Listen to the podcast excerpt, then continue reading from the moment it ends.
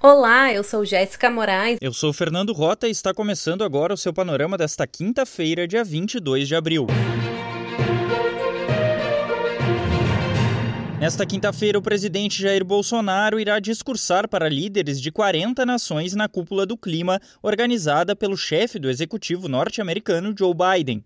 A Folha destaca que Bolsonaro terá apenas três minutos para desfazer a péssima imagem do Brasil em relação à preservação do meio ambiente.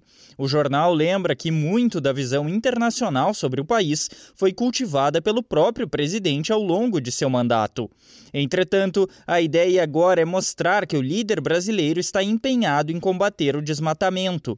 Segundo o G1, Bolsonaro vai insistir que os países poluidores paguem aos que preservam o meio ambiente e em uma solução que respeite atividades econômicas na Amazônia. Ele também defenderá que, para implementar o plano de redução do desmatamento e cumprir metas globais, o Brasil precisa de recursos internacionais. Na prática, o presidente acompanhará a cartilha do já muito criticado ministro do Meio Ambiente, Ricardo Salles. Os mais recentes dados do INPE mostram que o desmatamento na Amazônia em março, por exemplo, foi 12,6% maior que o registrado no mesmo mês de 2020.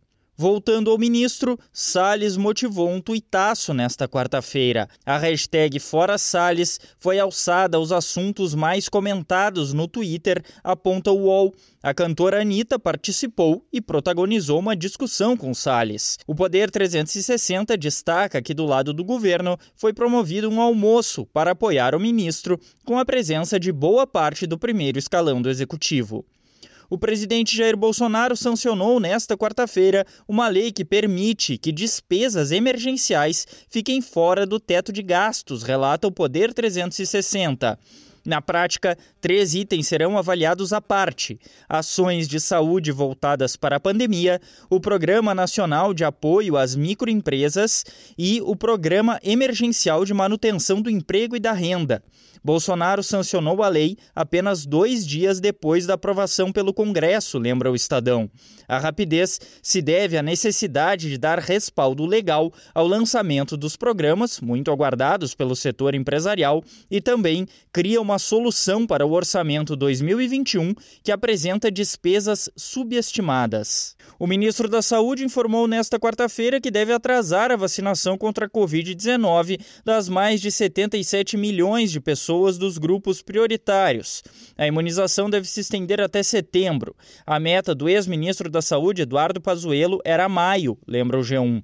Os vacinados contra a doença chegam a 27 milhões, ou 13% da população, destaca o Estadão. O Brasil ultrapassou a marca de 381 mil mortes pelo coronavírus.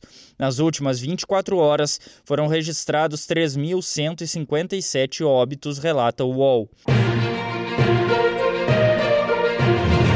Pelo Brasil, pouco mais de três meses depois do início da vacinação contra o coronavírus, 40% dos municípios brasileiros sofrem com a falta de geladeiras adequadas para o armazenamento de vacinas nos postos. Segundo o portal R7, deste grupo, 22% tem metade das unidades de saúde sem geladeiras. O levantamento ainda mostrou que 19% dos postos não têm internet para o registro da imunização, enquanto 12% não possuem computador. Outros 15 15% apontam a necessidade de equipar as salas com itens como pia com água, sabonete, papel toalha e caixa coletadora de perfuro cortantes, entre outros.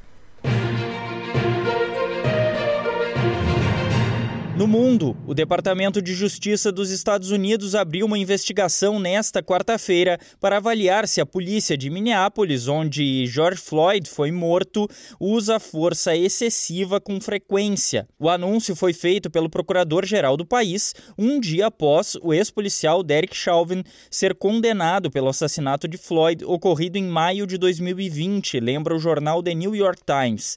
A pena máxima possível é de 75 anos, mas o tempo de encarceramento de Chauvin só será divulgado em dois meses. A ministra da Saúde da Argentina declarou que o país vive o pior momento da crise sanitária. O Clarim informa que a doença já fez mais de 60 mil vítimas no país e as hospitalizações estão em alta, com 75% dos leitos de UTI em uso. Quinta-feira é dia de TBT da fake news no panorama e circula nas redes sociais que o estado da Bahia zerou fila de pacientes entubados com Covid-19 após o anúncio da abertura da CPI. A agência Aos Fatos checou o conteúdo e constatou que ele é falso. Segundo o governo baiano, a demanda por transferências de unidade de pronto atendimento para leitos de terapia intensiva já vinha caído desde o início de março e chegou a zero em 13 de abril, data que coincidiu com a leitura do requerimento da CPI no Senado, o governo baiano atribuiu a queda a um conjunto de ações para aumentar a capacidade de assistência aos pacientes, além de abertura de 996 novos leitos na área exclusiva para Covid no estado, sendo 441 em UTIs. O Panorama é um serviço de curadoria de notícias que utiliza informações coletadas nos sites de veículos de comunicação consagrados em todo o mundo. Esteja bem informado e combata as fake news. Nos acompanhe também nas redes sociais. No Facebook e Instagram é só procurar por seu Panorama. Tenha um bom dia!